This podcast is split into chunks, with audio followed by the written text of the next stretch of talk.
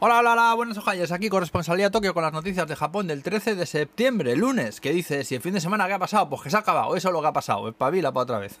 Empezamos con una matización, el otro día dije que la cuarentena para entrar en el país se había reducido a 10 días, y es cierto, pero solo para los japoneses o para los que vivimos aquí, el turismo sigue cerrado hasta nuevo aviso.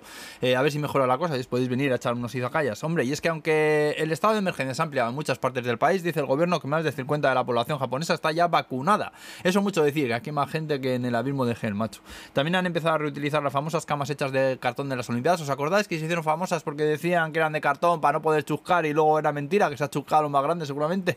Pues en Osaka las han empezado a reutilizar en hospitales para pacientes del COVID. Por cierto, que el coste total de los Juegos Olímpicos, incluyendo las Paralimpiadas, se estima en unos 734 billones de yenes. Ahí en nada.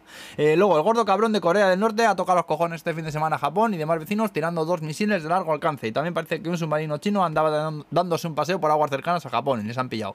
Eh, más cosas, que viene un tifón a Okinawa, Yokohama que decía que iba a construir un resort de casinos, eh, estilo La Vegas, ahora dice que ya no, que el proyecto igual se va para Osaka, aunque que no sé por qué, pero a mí me pega más. Y luego KDDI se ha juntado con SpaceX, la empresa de los juguetes de más para lanzar un servicio de telecomunicación por satélite y así dar cobertura telefónica a lugares donde no llegaba, en plan montañas e islas remotas, que aquí hay muchas. Y también deciros que si os gustan los cacahuetes, que pongáis finos, porque ha salido un estudio en Japón que dice que comerlo reduce el riesgo de que te dé un infarto. Ala, ponerse como un senador de peanuts.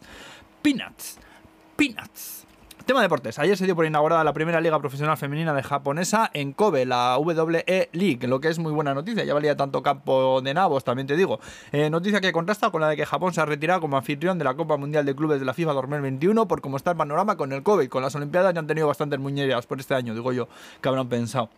Eh, luego a mí el manga ni me va ni me viene, pero os contaré que el tomo 100 de One Piece ha vendido más de un millón de copias en una semana. Tómalo. Por cierto, que así enlazo con tema productos, ha salido una serie de latas de café con los personajes de One Piece. También han empezado a vender un helado de tarta de manzana que lo está petando en los combinis. Y Moss Burger ha sacado una hamburguesa llamada Teriyaki Green Burger que dicen que es 100% vegetal. La carne es de soja y parece que tiene extracto de shiitake, el champiñón ese que estaba buenísimo. Esta la pruebo yo fijo, seguro. Y ya estaría la cosa, empezar la semana con mucha buenura, amiguetes, agur.